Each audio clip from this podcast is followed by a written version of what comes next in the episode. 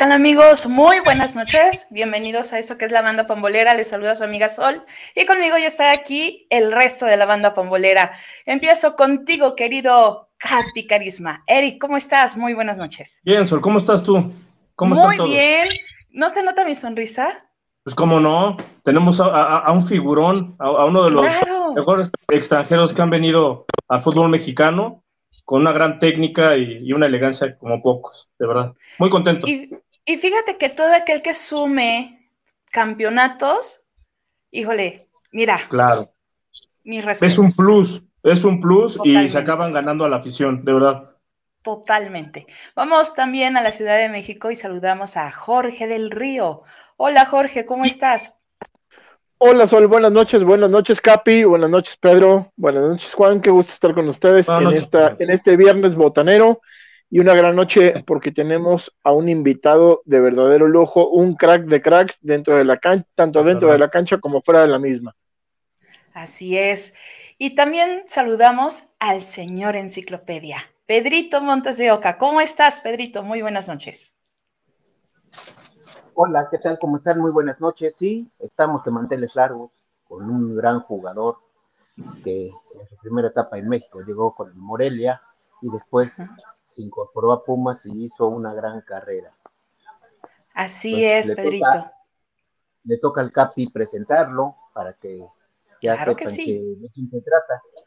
Así es, pues sin más preámbulo, adelante, Capi. Bienvenido. Bueno, sí, como, como hace un momento comentaba Pedro, tenemos aquí con nosotros a, uno de los mejores extranjeros que han, que han este, pisado la liga, la liga mexicana y gran figura y leyenda del Club Universidad, el señor este, Juan Carlos Vera. Bienvenido, Carlos. Aplausos para usted. Aplausos. Bienvenido. Gracias, gracias. La verdad, eh, Sol, muchas gracias. Eh, Jorge, Pedro y... Eh, no tengo muy buena vista. Eric. Eric, Eric, Eric. Eric. O Capi. Como, como, como guste. Claro. No, gracias, gracias por darme la posibilidad de estar con ustedes, de poder eh, acercarme cada vez que tenga la oportunidad la gente de universidad, a la gente de fútbol. Y nada, pues feliz, feliz acá eh, poder hablar con ustedes eh, de fútbol, de, lo que hice en México y especialmente la escuela que dejé del fútbol que le gusta a mucha gente lo que yo jugaba. Así que eh, gracias por invitarme, la verdad, te las agradezco. No, gracias a ti por darnos la oportunidad. Así es. Y bueno, pues la invitación está hecha para todos los que están acompañándonos en esta noche de viernes, para que usted haga sus preguntas para Juan Carlos Vera. Acuérdese que estamos transmitiendo a través de Facebook, de YouTube, de Twitter y pues este programa es para usted. ¿Y qué te parece si arrancamos la entrevista, querido Juan Carlos? Y voy a cederle el micrófono a Eric para que empiece, empiece con esto. Adelante. Muchas gracias, Sol. Eh, bueno, así como quien dice, va a ser este, eh, una, bueno, dos preguntas en una, este Juan, rápido, para que puedan este, eh, hacerte las preguntas mis compañeros. ¿Cómo fue tu adaptación eh, a la cantera de universidad, para empezar? Y la otra es que si crees que con tanto extranjero tal vez haya eh, cierta dificultad para los jóvenes en cuestión de adaptarse al juego. Bueno, adaptarme en lo principal a, la pregunta que me haces a mí eh, no fue muy difícil, al contrario, yo creo que me acomodé muy rápido porque el fútbol mío es un fútbol más de de, de pelotas rápidas, eh, mucho al espacio, eh, pelota entre, entre líneas. Eh, el juego mío es más visual. Es, yo tengo, tengo que ser muy rápido para pensar en ese momento y, y esa era mi mejor virtud. yo miraba para un lado y a lo mejor jugaba para el otro. Pero eso yo ya había visto la jugada. A mí se me presentaba la jugada, tres, cuatro jugadas en el mismo partido, en una misma jugada. ¿Por qué? Porque el equipo de universidad yo me adapté a un equipo joven, a un equipo con, que corría mucho y que, y que, que tenía mucho movimiento en la delantera, especialmente. Entonces, para un jugador que, que piense rápido, que, que, que, se te abren tantas oportunidades, se le hace fácil. A mí se me hizo fácil jugar en, el club universidad. En otros clubes eh, era muy diferente jugar. Yo jugaba en Morelia, a donde teníamos jugadores de muy buen pie, eh, Mario Díaz, Humberto Ron, Fantasma Figueroa, Ángel Busto, tipos que jugaban bien al fútbol, Macario, mismo eh, Mugo Juárez, eran jugadores que, que, jugaban bien al fútbol, pero Universidad tenía una diferencia. Universidad es un equipo que representa a una universidad muy importante, en mucha juventud, a grandes profesionales. Entonces teníamos que ser un equipo eh, que gustara el fútbol, agresivo, y un equipo que tenía que entregarse en los 90 minutos. A lo mejor yo no tenía el mismo ritmo de ellos, pero yo era un tipo que eh, yo podía meterte un pase de 40 metros y te lo dejaba adelante de tu pie para que la metieras adentro. Entonces, no me costó mucho. Eh, y eso, ese fue el gran error que han cometido en los últimos años el equipo de universidad con tanto extranjero, que eh, es diferente que un jugador extranjero se adapte al fútbol de la universidad. Al tener cinco o seis extranjeros, los chicos de la cantera tienen seis jugadores que juegan diferentes, diferentes países y en cada país se juega muy diferente al fútbol. Es el mismo, pero hay mucho. En Uruguay eh, es más fuerza, es más tirarla arriba, al choque. En Argentina también es, más, es meter más fuerte, no tanta técnica. Eh, después ves en, en, Ecuador, son todos rápidos, todos corren por todos lados medio desordenados. Y, y, en el caso mío, yo me tuve que adaptar a la, a la, cantera y me adapté rápido. No la cantera se tiene que adaptar a los extranjeros, porque tienen seis tipos que juegan a diferentes maneras, de, en cada país se juega de diferente manera, entonces la cantera se está buscando a qué sistema me, me, me, me acomoda más y tendría que hacer al revés, tener un buen extranjero que se adapte en la cantera y que haga jugar a sus chicos, nada más. Claro. Juan, muchas gracias. Perfecto. Vamos con el señor enciclopedia. Pedrito, adelante. Carlos, ¿cómo estás? Yo también estuve ahí en cantera hace muchos años, ahí con Miguelito España y todos jugamos juntos, de hecho lo tuvimos el jueves por acá. Este, oye, yo te quería preguntar, tu tipo de juego que aplicabas tú en esa, en esa época, hoy se podría aplicar al fútbol actual? ¿Cómo lo ves tú? Sí, si lo. A ver, eh, si, si, tú te das cuenta, lo que te quise, les quise explicar recién, eh, está todo, está todo. La universidad, el equipo, el, estadio olímpico, las mismas canchas de entrenamiento, la misma juventud de, de, 40, 30 años atrás, si lo único que hay que cambiar, traer uno o dos extranjeros que, que jueguen bien fútbol, que se adapten a lo que es universidad. Eh, eh, en el tiempo mío, yo te digo, me cambiaron dos planteles, dos planteles completos, cuando salimos campeones, cuando yo me fui al Atlas, o sea, me fui yo, no me fui. Me sacaron para irme, para mandarme al Atlas, y cuando regresé al año siguiente, que fue el 92 para el 93, era totalmente, era diferente el plantel que había. Ah, pues, ya no estaba Luis García, no estaba García no estaba Nava, no estaba Tuca Ferretti, no estaba, a ver, no estaba Adolfo Río, eh, estaba Sancho, apareció eh, Cantillana, apareció este, eh, eh, ¿cómo se llama este? Ah, estos chicos que van a... Oteo, eh, eh Beto, chicos, chicos jóvenes que, que cuando yo entré al camarín dije, bueno, ¿y quiénes son estos chicos? Y yo le pregunté entonces que era el entrenador Tuca, yo le digo, Tuca, este es el plantel que tenemos para jugar este año. Sí.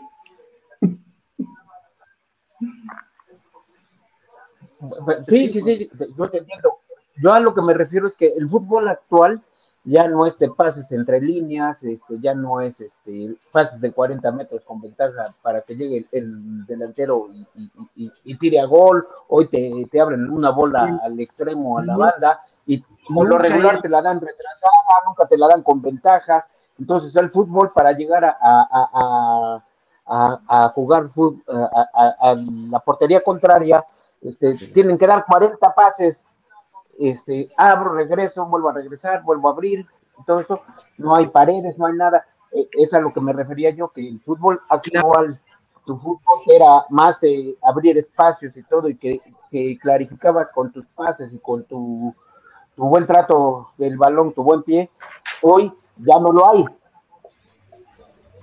No lo hay. Eh, veo un chico ahí que tiene todas las condiciones, a ver, eh, no futbolísticas, sino la manera de correr, que se ve como que fuera talentoso, eh, lo veo que tiene, que tuviera buen pie, que hiciera buenos pases, pero ves que lo veo jugar, no crea mucho que es eh, este Fabián, Fabián creo que es, un chico argentino que está jugando en el medio campo.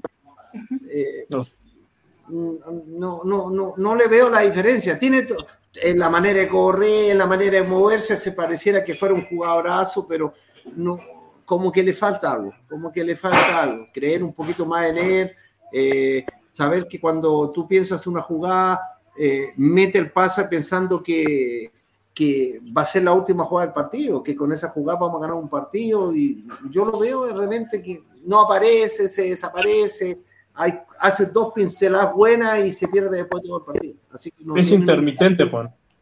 Totalmente, totalmente. Muy bien. Son jugadores que a lo mejor no se han adaptado o hay tantas maneras de jugar en el equipo que no, es el equipo de Universidad de antes. Ok, bien. Jorge del Río, adelante. Sí, eh, Juan, cuando llegaste por primera vez a, la institución Auriazul, al, al, equipo de Pumas, ¿cuál fue tu pensamiento o cuál fue tu sentir cuando te avisaron, ya estás, ya estás fichado por, por los Pumas? ¿Cuál fue tu primer, qué pensaste en tu primer momento, cuando te llegó la noticia? A ver, cuando me contrataron, eh, me gustaba, me gustaba el equipo, me gustó el equipo por, la juventud que tenía, porque yo había jugado dos partidos en contra y en los dos partidos que había jugado lo había hecho muy bien. Eh, le hice dos goles en Morelia, uno de tiro libre y una de jugada, eh, pero me llamaba mucho la atención la juventud. Eh, era un equipo, era un equipo que al, entrar a la cancha como que tenía un carisma muy lindo. Yo jugando en contra de ellos, yo me daba cuenta, tenían carisma, era un equipo simpático, lleno de juventud, equipo que era ley. Entonces, me gustó el equipo, la verdad que me gustó mucho. Cuando yo llegué a la institución, llegué a, a Valle Bravo, cuando estaban ellos allá concentrados haciendo la pretemporada, Em, te encontré con chicos jóvenes, eh, eh, con muchas ilusiones, de ser bueno, que pensando que ya era la hora, era la hora de, de, querer ganar cosas o, seguir el mismo tranco. O ganamos o, o, o, buscamos las maletas y los vamos. Entonces, yo era el único nuevo en ese entonces, el único jugador diferente, eh, o sea, nuevo que ha llegado, el único contratación que hicieron. Más encima, eh, eh, no, no, yo no conocía a los chicos de nombre porque eran jóvenes que también no eran titulares, pero me adapté rápido, me, me adapté a la juventud de ellos y eso fue bueno para mí, me sentí más joven. Así es. Eh, la manera de las estupideces que hablaban, eh, era más chistoso, ¿entendí? Eh, todos eran medio, todos tenían buena facha y se creían todos guapos. Habíamos algunos feos, pero igual eran guapos. Juan Carlos, dime. Juan Carlos, quisiéramos recordar un poquito y comenzar a, a platicar con nuestra, con nuestra banda pambolera cuando en 1990, pues Pumas eh, hace el, fichaje correspondiente. Déjame, déjame aquí a ver este, unos, unos controles.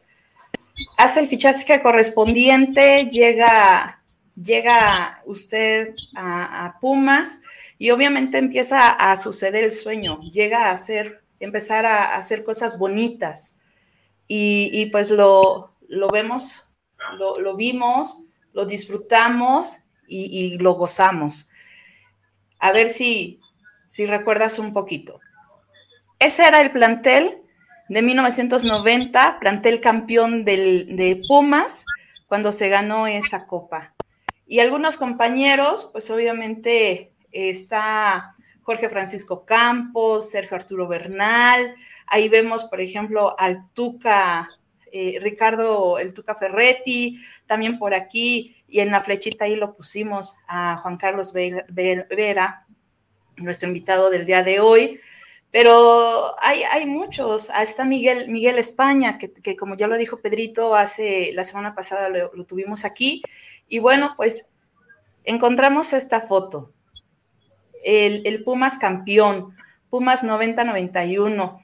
Y, y, ahí está, ahí está este Miguel España, está Misdrasi, Suárez, Campos, Ferretti, Torres Servín. Abajo aquí empezando con, usted, con Ava, García, Patiño, Ramírez, Perales y, Vera, ¿no? Qué buen equipo. Sí, y, se acuerda de, cómo, cómo se, logró ese campeonato, a quién enfrentaban. Aquí usted llevaba la copa. Eh, bueno, eh, a ver, este, este, campeonato, claro que me acuerdo. Claro que me acuerdo. Este campeonato fue en el 89-90 que ganamos la CONCACAF, eh, le ganamos a un, a un, equipo fácil de jugar. Eh, mira, aquí está mi señora al lado, es cubana, así que le ganamos a los cubanos, ¿sabes? Así que es fácil ganarle. así que está aquí al lado se le cuando ganamos a ustedes. Agarraron pichón. Se, enfrentaron, se enfrentaron a Pinar del Río, ¿no? En esa final. Claro, claro. Okay. claro. ¿Cómo, cómo se apellida? ¿Perdón? ¿Cómo? ¿Cómo se apellida del Río, dijeron? ¿Pilar del Río? No, eh, jugaron contra el equipo Pinar del Río. Sí, equipo cubano. Exactamente. Y en el primer, en el partido de ida, quedaron empatados a un gol con una anotación suya. Un, golazo, le dice. Me acuerdo todavía. Señor uno, empatamos a uno. Eh, y la vuelta en Ciudad Universitaria. Sí, ahí ya jugamos un ratito con ellos, nos divertimos 15 minutos y después ya le, hicimos seis goles. Así Venga. es. Jorge Campos, Negrete, y obviamente usted también anotó esos golazos. qué rico es recordar, qué rico es recordar. Es bonito recordar. No, la verdad. Y, recordar y, y, haber hecho bien las cosas. Yo creo que eso, eso es lo que te pone contento de, de, después de 30 años. Tener ese, e, e, e, ese recuerdo te, te, pone, te pone contento. Y, con los muchachos, como le contaba, son, eran todos jóvenes y traían una alegría y yo le aproveché de robar un par de años para, para, para estar a la par de ellos. ¿Ves esa, hambre de querer trascender, no, Juan? Por lo mismo que son jóvenes. Claro, totalmente. Es la ambición, po. es la, ambición, que traen. Ellos tienen un sueño y ese sueño muy poco, muy, pocos clubes a lo mejor lo podían lograr en ese entonces. Nosotros tuvimos todo para hacer porque se juntó una base. Se juntó una base, se juntaron buenos jugadores y empezaron, especialmente empezaron a creer mucho en, en los extranjeros y el extranjero era yo. Entonces, la verdad que yo tampoco podía, porque había mucha juventud que estaba eh, muy eh, confiado y, tenía mucha confianza en mí que yo iba a hacer bien las cosas. Gracias a Dios sí, se los dio. Yo anduve muy bien. Eh, pero sí, yo en todos los clubes que estuve, la verdad que yo dejé huella aquí en Chile, los equipos que yo empecé, los equipos que después pasé a equipo, siempre siguen recordándose mi talento, mi manera de jugar. Y en Morelia también siempre están acordándose. Y Puma fue una cosa ya que se juntaron no solamente el talento amigo, sino se juntó futbolistas de mucha calidad, buenos encaradores, tipo, bueno, un Luis García que estaba haciendo goles por todos lados, un García Aspe, un tipo que también se soltó en el campeonato y empezó a, hacer muchos goles de tiro libre, y eso, eso te, se hizo mucho más fácil para ser campeón. Así es. Pedrito, adelante.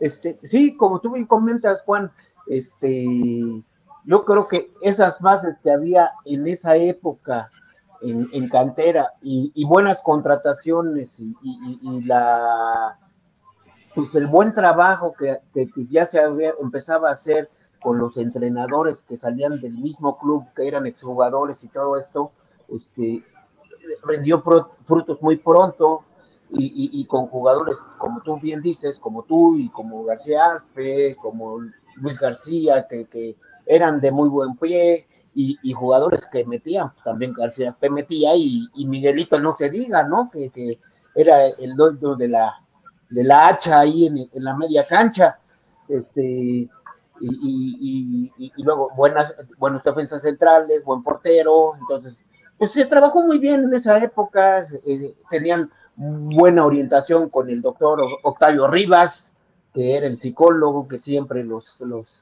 pues siempre se hablaba la neta, que era la, la realidad de las cosas, yo, yo tuve allí algunas vivencias ahí con el doctor muy, muy, muy, muy padres cuando estábamos ahí en la Casa Club, cuando estaba en este, ahí en, en la Avenida Revolución, entonces te digo que sí, sí, sí, muchas cosas muy padres que, que se vivieron en esa época y se le daba mucha oportunidad al joven, que esa es una gran ventaja que tenía este universidad, que, que el joven que llegaba era muy bien tratado ahí, no como en otros lados. ¿eh?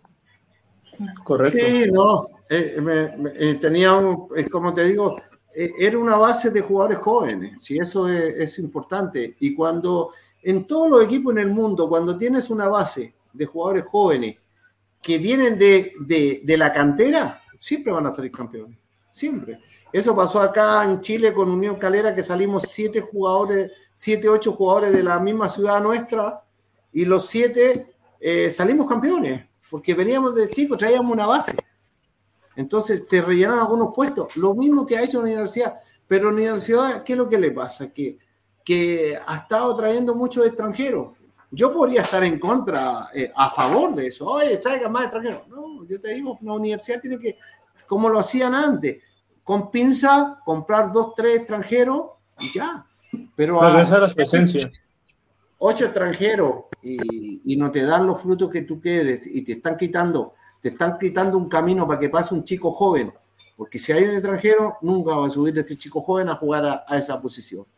Entonces, yo creo que eso eso es lo que ha fallado Puma, nada más. Lo demás sigue lo mismo de siempre, los dirigentes ahí tratando de, que cuando son presidentes eh, ganar un campeonato para que se vea el trabajo de ellos. Entonces, cada vez que le dan una oportunidad a un presidente nuevo, quiere hacer bien las cosas, no hacer las cosas mal y, cada 10 años o cada 8 años hemos sido campeones. Y yo creo que un equipo grande como Puma tendría que ser campeón muy seguido, muy seguido. Ay, ojalá que sí. Ojalá, que sí. Jorge del Río, adelante. Juan, eh, en la actualidad, ¿cómo ves el fútbol mexicano? ¿Te gusta lo que estás viendo en, cada partido con todos los equipos del fútbol mexicano, Pumas, Pachuca, Atlas? ¿Te gusta lo que estás viendo? ¿Crees que vamos en crecimiento o estamos en deterioramiento o se está deteriorando el fútbol mexicano?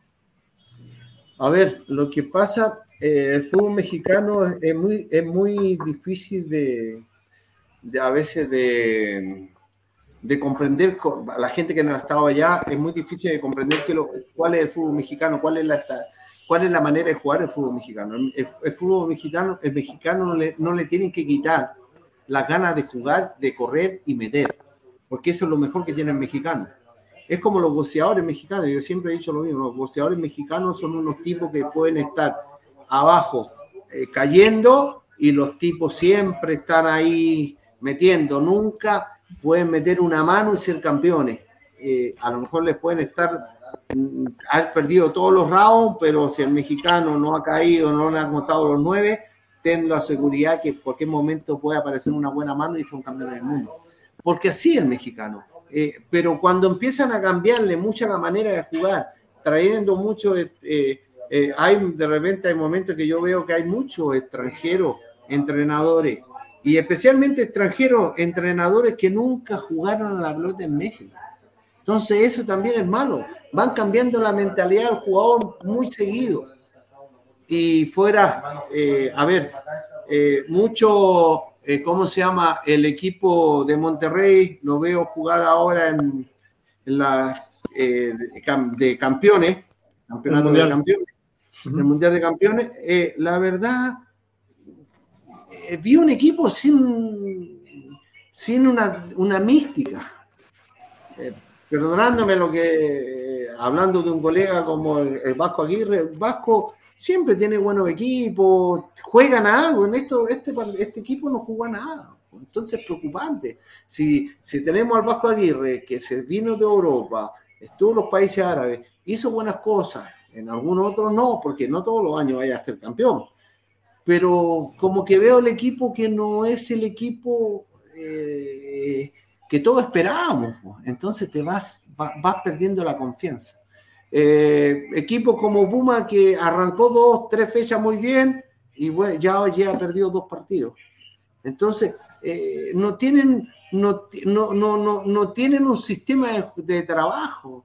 Eh, no, el único equipo que juega diferente y juega igual todos los partidos es el equipo de León. León juega siempre lo mismo y le ha dado resultados.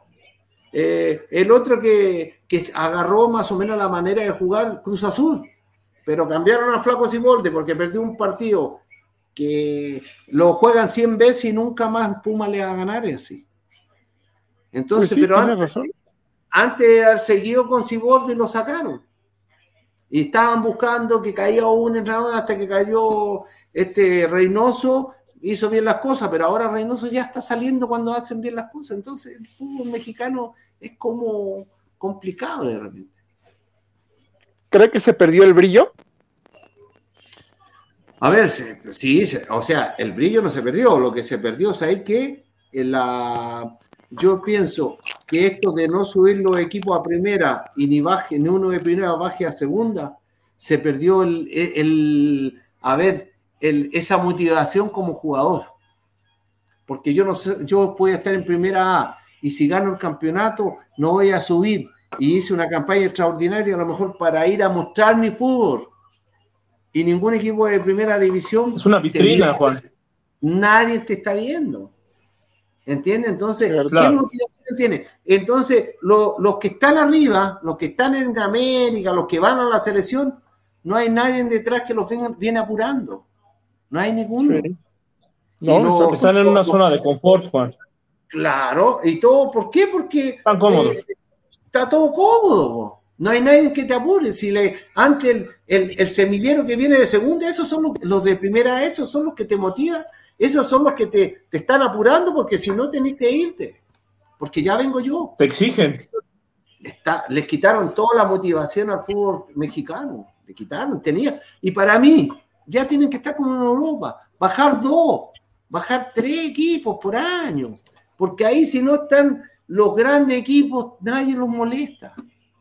Entonces venía a jugar con el América y quería ganar con el nombre. Chiva, ya le pasa. Chiva quería ganar con el nombre. Chiva no ganaba mucho tiempo nada. Cruz Azul tampoco. León, que jugaba lo mismo, le ganó dos, tres campeonatos. Y Tigre, que gastaba lana como loco, ganaba los campeonatos. Pero tampoco dejaba nada para el fútbol mexicano porque casi todos eran extranjeros en Tigre. Entonces, la motivación lo han hecho los cambios que hacen los dirigentes. Suban dos, tres equipos, bajen tres equipos por año. ¿Sabéis cómo se van a motivar los que están abajo para entrar con los grandes? Y todos esos chicos son planteles son, de, ponle de 20 por plantel, son 60 jugadores que van a entrar a, primera y eso se van a mostrar. Partidos que hay van a meter para, para demostrar que pueden estar a la altura los que están en la selección. En la selección nadie los apura. Vi jugar contra Panamá, no pasa nada. Los vi jugar contra, contra Jamaica, se salvaron. Se salvaron y con Jamaica con un jugador menos todo el partido, todo el, medio, todo el tiempo. ¿Por qué? Porque no. Lastimoso, Juan no hay, no hay nadie que te esté apurando, entonces están haciéndole mal al fútbol, al fútbol mexicano. El fútbol mexicano no tiene que bajar uno, tiene que bajar tres todos los años, y punto. Y van a tener que meter, los que van abajo van a querer estar ahí, no meterse a, los tres. Y los que están abajo saben que son tres puestos, van a matarse los de, los de primera A para estar ahí con los grandes. Así es. Juan Carlos, antes de ir con el público, me gustaría preguntarte, Obviamente en el vestidor, cuando tenemos la experiencia de vida de que fuiste campeón con Pumas, en el vestidor considero que es la oportunidad que tienen para replantear cosas, eh, para motivarlos, para decirles, sabes que vas hacia adelante. Este, eso eso en tu experiencia, cuando fueron campeón con Pumas, ¿qué, vivieron dentro de, del vestidor? A ver, eh, lo que pasa es que en el fútbol siempre en los equipos hay jugadores que son, a ver, los que llegan al equipo. Los, jugadores que, son los, que tienen la experiencia, los, jugadores que son líderes. Y en el fútbol, en el fútbol hay dos líderes. Hay un líder que no es bueno y hay un líder que no es malo, que, eh, que, es bueno y uno que es muy malo. Los líderes que se creen que sin jugar en el cuadrado de los grandes líderes son los que muestran adentro de la cancha, no los que hablan afuera. Los que hacen bulla afuera, los que quieren jugar y, están haciéndole, eh, eh, metiéndole en cabeza a los otros que no les dan la oportunidad, que, que estos tienen regalones esos son los líderes malos. Los líderes buenos son los que hablan en la cancha cuando te definen partido.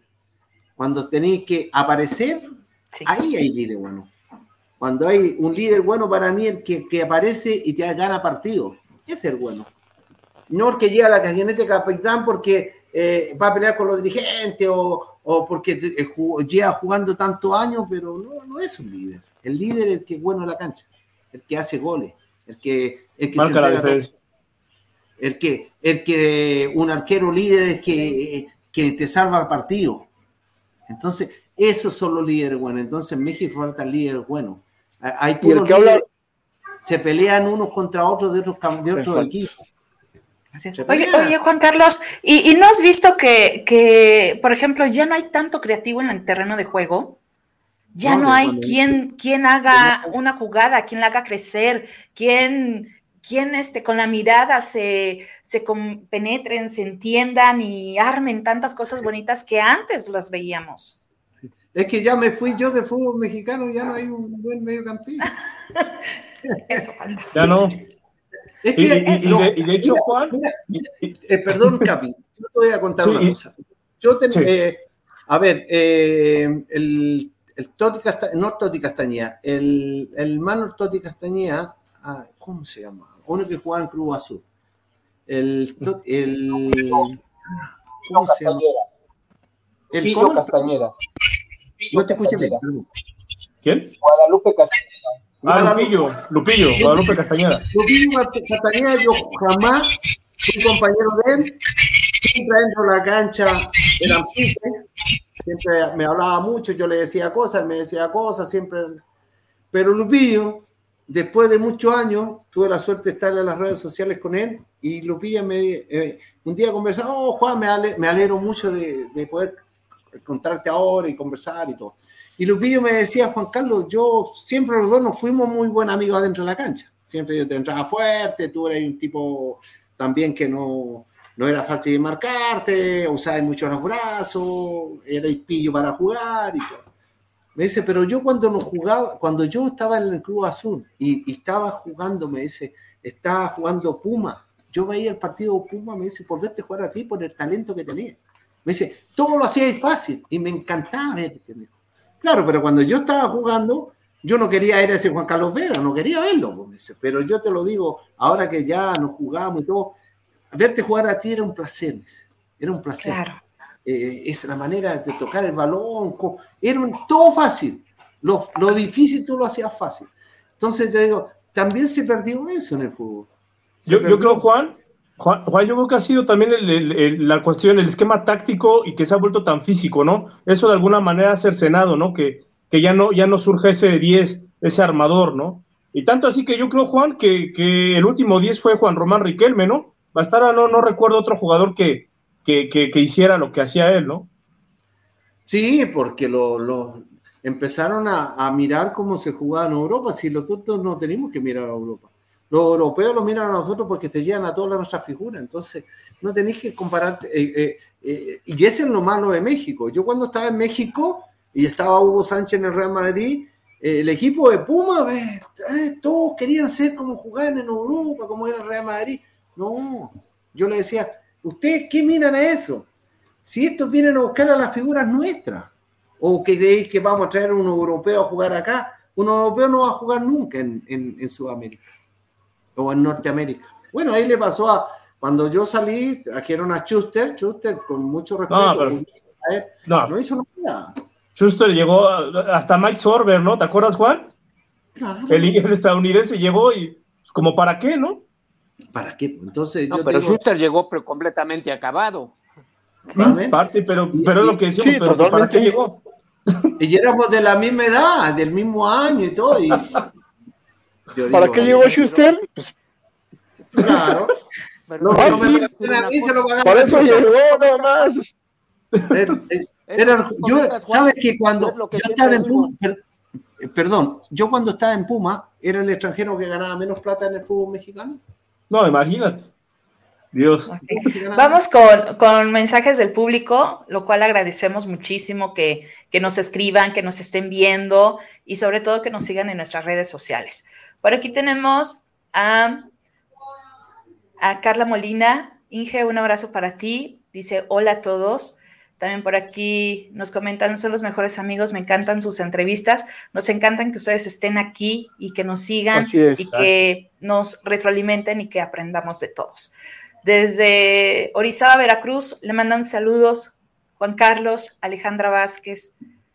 Por aquí, Giro Giro, wow, qué gran plantel. Y eso lo, lo comenta por las fotos que, que, presentamos de ese campeonato de Pumas en 1990. Saludos desde Orizaba, Veracruz, José Carlos. Y por aquí dice Jorge Palacio, buenas noches amigos del programa, buenas noches a Juan Carlos Vera, bienvenido y tiene un comentario más. Dice Juan Carlos, eres contemporáneo y compatriota del gran fantasma Figueroa, que era un fenómeno, y el mortero Aravena, que jugaba en Puebla. También recuerdo a Edgardo Fuentes, que jugaba en Cruz Azul, y creo que en el 86 llegaste al equipo de la Noria y coincidieron. Me gustaba el torneo a 38 fechas. Un fuerte abrazo y felicidades por tu trayectoria. Saludos, Jorge. También por aquí, Alo dice, bueno, el comentario de, de María José, buenas noches. Eres de las figuras sagradas de Pumas y de Morelia. ¿Qué le pareció la mala jugada del Atlético Morelia? Gracias. ¿A mí eso? Ajá. ¿De qué, qué jugada? No, de, de, de que haya cercenado o desaparecido al Morelia, ¿no? Ah, por, supuesto, por supuesto, yo quiero mucho Morelia. Yo, te digo una cosa, el equipo, yo que quiero mucho en México es Morelia. Morelia fue el equipo que me abrió las puertas para ir a jugar al fútbol mexicano. Así Después, es. yo fui a un equipo más grande eh, en, afición, en, entre los cuatro mejores de, México. Eh, y, y quiero mucho a Puma porque logramos cosas importantes súper importante, no solamente para la, carrera mía, sino también para lo que era uno o dos campeonatos que tenía Puma en toda su historia y, creo que el tercer campeonato tuve la suerte de ganarlo con ellos. nada más nada menos. Y por aquí también saludos para Carlos Castillejos que dice, cierto, eran fanáticos. Fanáticos de, no, fantástico, de, todo esto. Claro que sí. Juan Carlos, yo tengo una pregunta para, para ti. ¿Crees que el cambio generacional, porque obviamente cuando eh, volteamos a ver a nuestros papás y vemos que tenían una educación más rígida, militarizada, que se fijaban metas a largo plazo, que eran pues un acompañamiento con los padres de familia. Después viene nuestra generación donde pues esos, esos este, pues padres educados de esa manera te van también guiando poco a poquito y así van cambiando las generaciones a las generaciones actuales, donde pues generalmente es dedícate a lo que te guste y, haz lo que a ti te apasione, ya no tanto fijarse metas a futuro o fijarse de qué va a vivir en un futuro. ¿Crees que esos cambios generacionales también sean parte de lo que estamos viendo en el terreno de juego con estos nuevos jugadores, con esta nueva cantera? Con estos nuevos convocados a selección nacional? A ver, la verdad que yo encuentro que está más fácil ahora eh, jugar fútbol en el sentido que eh, tienen más oportunidad. Aquí ahora, en el tiempo nuestro, si te hacían examen médico cuando empezaba el torneo, eran exámenes, exámenes médicos muy, muy por encima. Eh, ver la, controlarte más o menos cuánto era la grasa, cuánto hacías en 10, 15 minutos. Ahora hay puras máquinas que les controlan todo. Conocen hasta la hora que se van a dormir, si se van a levantar mañana a tal hora. Eh, tienen todo. Entonces, eh, es como que cada día los muchachos eh, hacen menos cosas. Y menos cosas no solamente en, lo futbolístico, ¿no? sino en lo personal, como jugadores, como persona, como ser humano, porque en el fútbol, yo sé que el futbolista, el deportista en especial, tenemos dos vidas una vida que es maravillosa. Jugar fútbol, te pagan, eh, vas a viajar en avión, te pagan, vas a ir a un hotel, te lo pagan, vas a tomar un bus para ir a, ver el, canal de Panamá, te lo pagan. Eh, tú no, sabes de nada, no sabes de nada. Yo, eh, cuando terminó mi vida como futbolista, me di cuenta que hay otra vida y esa es más terrible. Y esa es la vida que estos muchachos no, saben que tienen que, que viene muy fuerte. Cada día está más competitivo, no solamente en el fútbol, en la vida personal de cada, de cada profesional. Entonces, qué fácil fue para, para mí esa vida y qué hermosa fue que ya murió. Yo, Juan Carlos Vera, ya terminó esa vida. Ahora soy Juan Carlos Vera que tengo que estar trabajando todos los días, tengo, tengo un hostar, tengo un negocio, eh, hago algunas cosas con, algunos jugadores que me, llegan para que yo los, pueda manejar, los aconseje, los lleve por más o menos a, conseguir algo a futuro. Eh, Chile, eh, especialmente el jugador que, no, que no guarda, que no piensa que después de, de tener esta vida tan linda, viene otra que es difícil.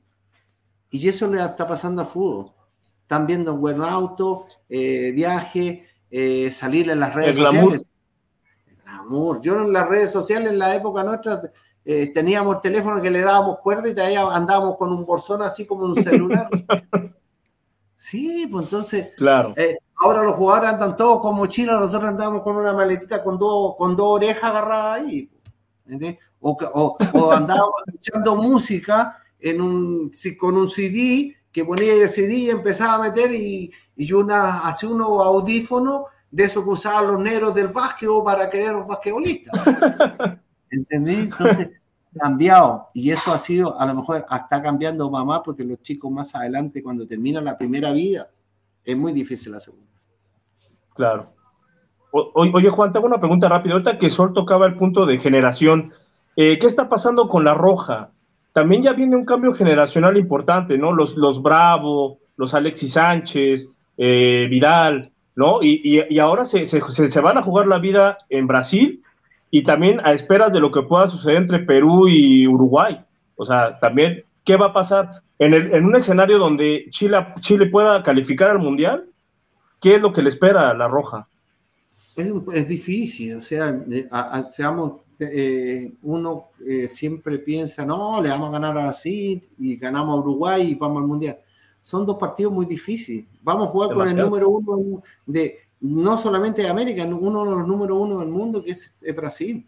Y después vamos a jugar con un equipo uruguayo que también se va a pelear la, clasificación, que no es fácil. vamos a jugar sin público, porque los castigaron para jugar sin público. Entonces eso también y, después juegan los árbitros, porque ya viste en el primer partido Chile contra Uruguay lo, le, no le cobran un penal a Chile y le hacen el gol allá y nos roban tres puntos. Entonces. Lo apuñalaron, Está complicada la cosa. Fuera de eso, eh, Sánchez, eh, eh, Vidal, Bravo, Arangui, Isla, son jugadores que ya han, tienen mucho recorrido eh, son buenos jugadores, pero eh, el carnet no engaña a nadie. El carnet cuando tiene una fecha, eso no es lo mismo correr con un chico de 20 que correr con un, con un chico de 35. Entonces ya no es lo mismo. Y, y hay que buscar un cambio nuevo, porque eh, si queremos, queremos volver a, a esos éxitos, la nueva generación no, que no piense que, que va a ser fácil. Si lo que hicieron los chicos, eh, se creyeron ellos, eh, creyeron en ellos como lo que hacía el profesor, eh, como lo que hacía el psicólogo nuestro que era Riva. Sí. Riva. Octavio Riva. Sí, así es. Octavio era un fenómeno. Es un tipo que él también sacó campeón a Puma. No te creas que fue el entrenador Juan Carlos Vera o qué. No, no, no. Él hizo un trabajo muy bueno. Un trabajo, un trabajo, de un trabajo en equipo, Juan. Totalmente. Jorge del Río, adelante. Juan, eh, te pregunto lo siguiente. ¿Te gustaría en algún momento dirigir a los Pumas o en, o en la selección chilena? No, yo creo que el sueño, uno a lo mejor siempre quiso, pero el tiempo, como lo mismo que estamos hablando, el tiempo va pasando. Ya tengo 61 años y ya no. Muy joven. Sí, no, joven, estoy, sí. claro, totalmente de acuerdo. Entonces, pero igual, igual yo creo que eh, las generaciones van pasando y hay que ir dejándole el puesto a la gente que viene atrás. Y yo no, no voy a, a, querer tomar un puesto en universidad de ser el entrenador. Yo, la verdad que siempre, eh, tuve un tiempo que me encantaría dirigir a Puma. Fui, pero ya no, ya no, ya no es, ya no es el tiempo, el tiempo se pasa, ya lo pasé. Correcto. Pedrito, Pedrito, adelante. Oye, pero Juan Carlos, pero con tu experiencia, 61 años es, es nada. Este, somos casi contemporáneos, yo cumplo 60, entonces por ahí vamos, ahí vamos. Joven, este, jovenazos. jovenazos, viejos los vinos y los quesos. claro. formar jugadores. Sí, no, sí. me gustaría, pero no. Yo pienso que. Porque, por ejemplo, tuve, regresó Mejía Barón y regresó Mejía Barón y se compusieron muchas estructuras de, del club como eran antes. Entonces, gente que estaba en esa época puede ayudar a reconstruir nuevamente esas estructuras en el club. Entonces, tú serías una parte muy fundamental para darles ese enfoque a los chamacos nuevos. Sí, se necesita yo creo que estás, eh, estás en una muy buena edad todavía. Sí, la verdad. Regresa, Juan. No, regresa. estaría, para mí sería un sueño, pero yo te digo la verdad, yo eh, es difícil, difícil para mí, eh, no solamente para mí, yo creo que también para, para las generaciones que vienen detrás de uno, es, como, como que eh, le cierras puertas y hay que ser realista en esta vida. Eh, siempre me, ha gustado estar ahí, siempre voy a haber sido a lo mejor buscar talento para, para, lo que es el fútbol de Puma, pero nunca se hizo, o sea, nunca se hizo y nunca se va a hacer porque en ese sentido, en esa línea, hay mucha gente que maneja porque son buenos negocios sí, un negocio y, un pésimo escauteo, ¿no, Juan? De, en cuestión, hablando de, extranjeros, ¿no? E, extranjero, claro. Es que ya nada más como llegar y contratar al que ves o al que te, traen un video, ¿no? Y ves unos fragmentos y, ah, ya es un crack. Sí. no, no, es así. contratan por internet.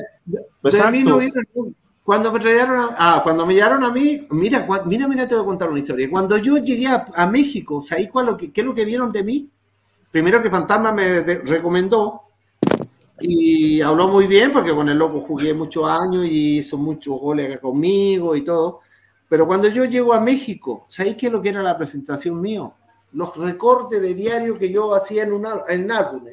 Llegaba álbumes y ahí el, eh, Nicandro Ortiz, que era el dueño, miraba, oye, hiciste goles aquí, así, iban moviendo un álbum. No había ni video, no existía. Redes sociales, nada. Nada nada. Era un, eh, eh, Dan, yo ya dos álbumes porque me pidieron porque ya era recorte.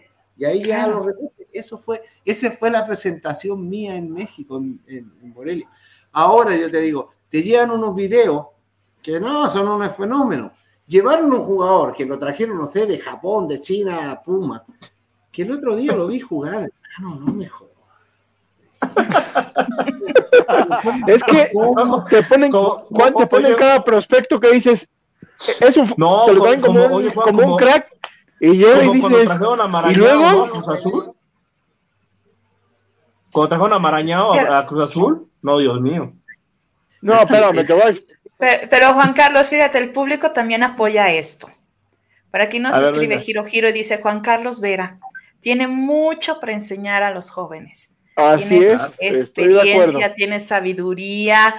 ¿Qué más? Que tú ya lo viviste, un campeonato, partidos, venir de un país a otro, llegar a luchar, a pelear, a, hacer jugadas, hacer vivir a, a toda una afición universitaria. Exacto, y con, todo con toda la experiencia que tienes, Juan, serviría mucho en Pumas, ¿eh? Demasiado. mucha ayuda. Sí, no, sí, yo, yo lo tengo claro, eso sí. Eh, yo no, yo con la experiencia, como yo veo el fútbol, yo te veo eh, correr o te veo como gira un jugador, te digo ya, este es diferente. De inmediato, este jugador es diferente y todo. Porque uno va, va notando, va, va, lo ve en, el movimiento, en lo cómo corre, cómo se, cómo se perfila, cómo le pega el balón, cómo controla los fundamentos. Son los fundamentos para ver un buen jugador. Pero, ¿Como los juegos brasileños de Pumas? Ay, una buena, bien mala.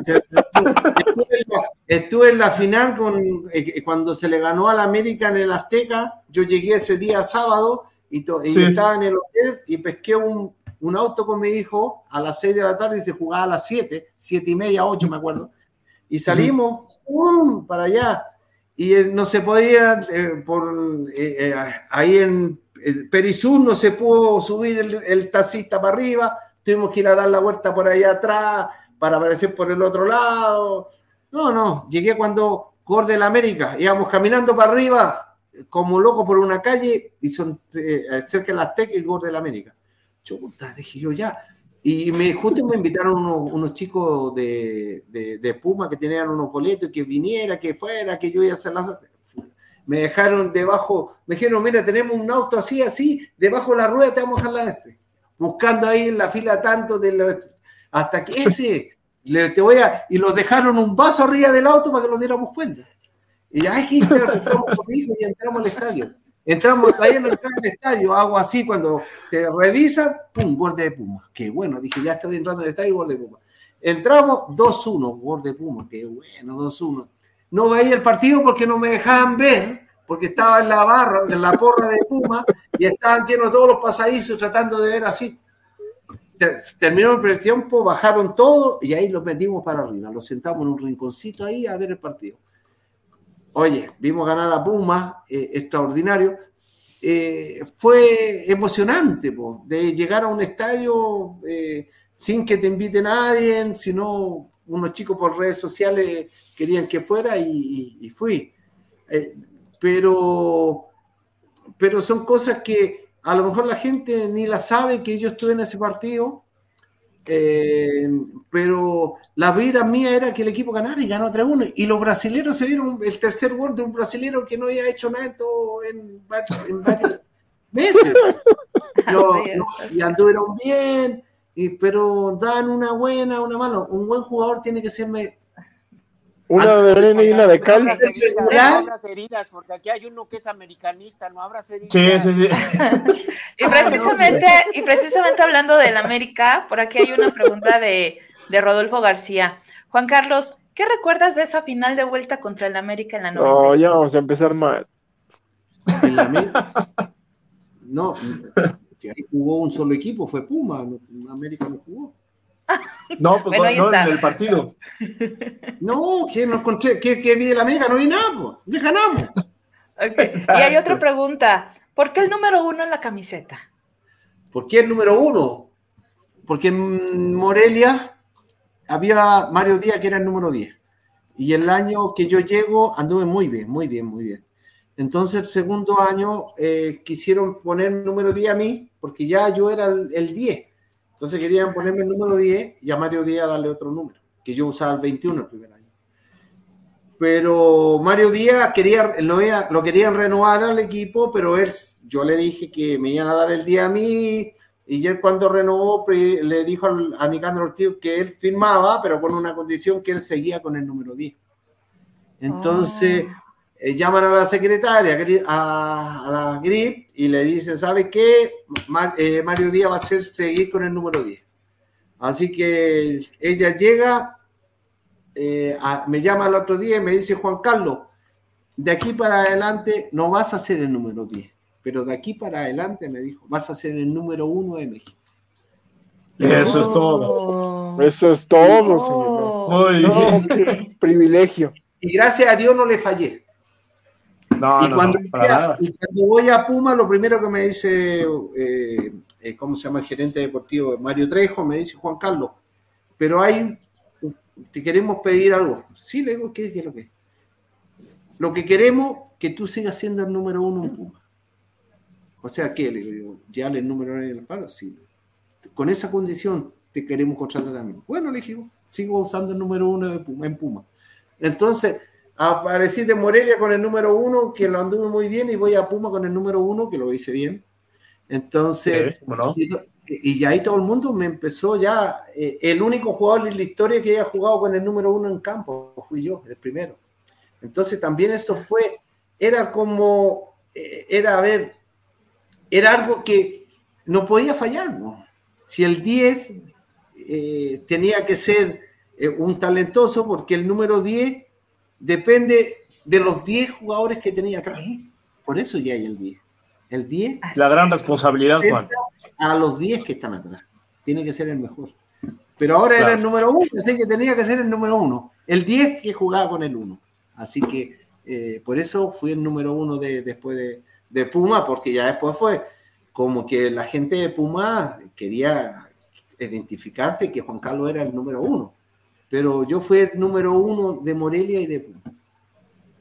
Perfecto, pues así con el número uno, hoy en este programa, Juan Carlos, queremos agradecerte el tiempo, queremos decirle a nuestro, a nuestro público que Juan Carlos está en Chile, la diferencia de horario son tres horas.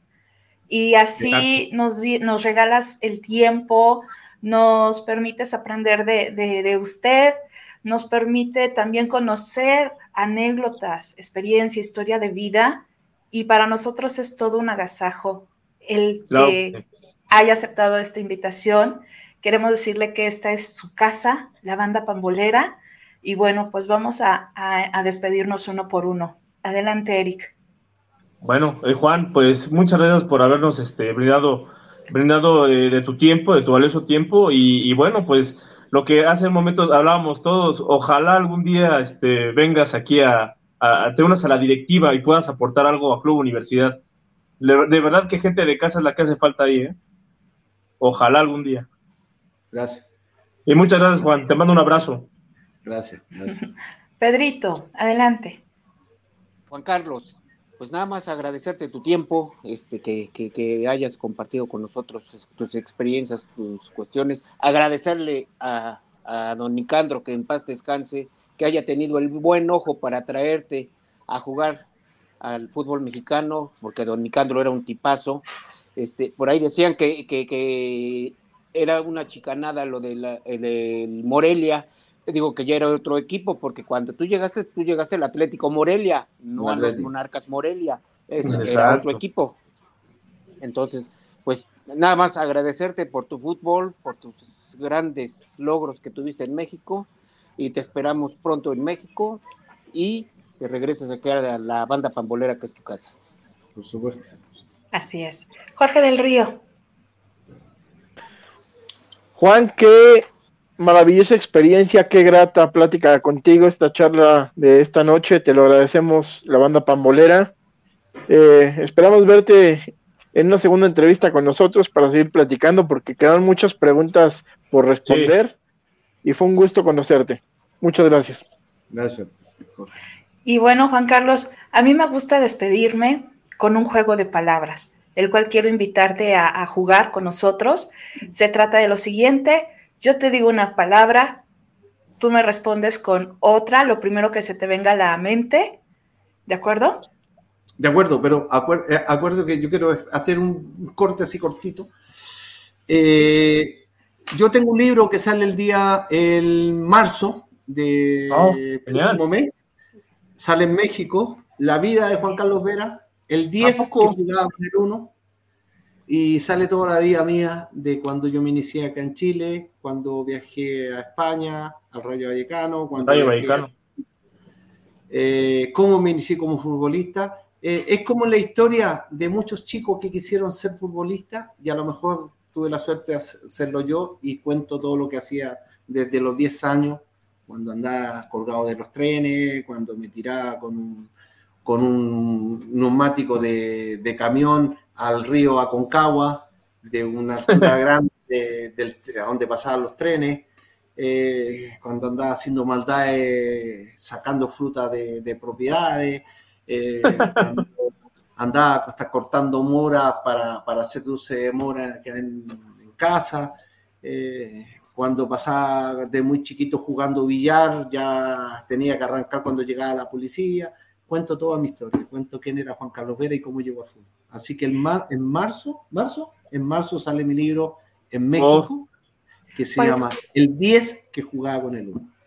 Pues Juan Carlos, si, usted no los permite, si usted no los permite y si usted gusta, que, quisiéramos también que cuando salga ese libro, hacer una entrevista con usted, nos enseñe su, su, libro, ¿Por qué no nos comparta algunos capítulos de ese libro? Obviamente no todo el libro, ¿verdad? Pero así platicándonos todas esas anécdotas y, y, pues presentar el libro en este espacio de la banda pambolera para nosotros sería un placer, un agasajo. Un honor. Y bueno, pues la invitación está hecha, Juan Carlos. Bueno, ya lo coordinamos, Juan, pero estaría de lujo, ¿eh?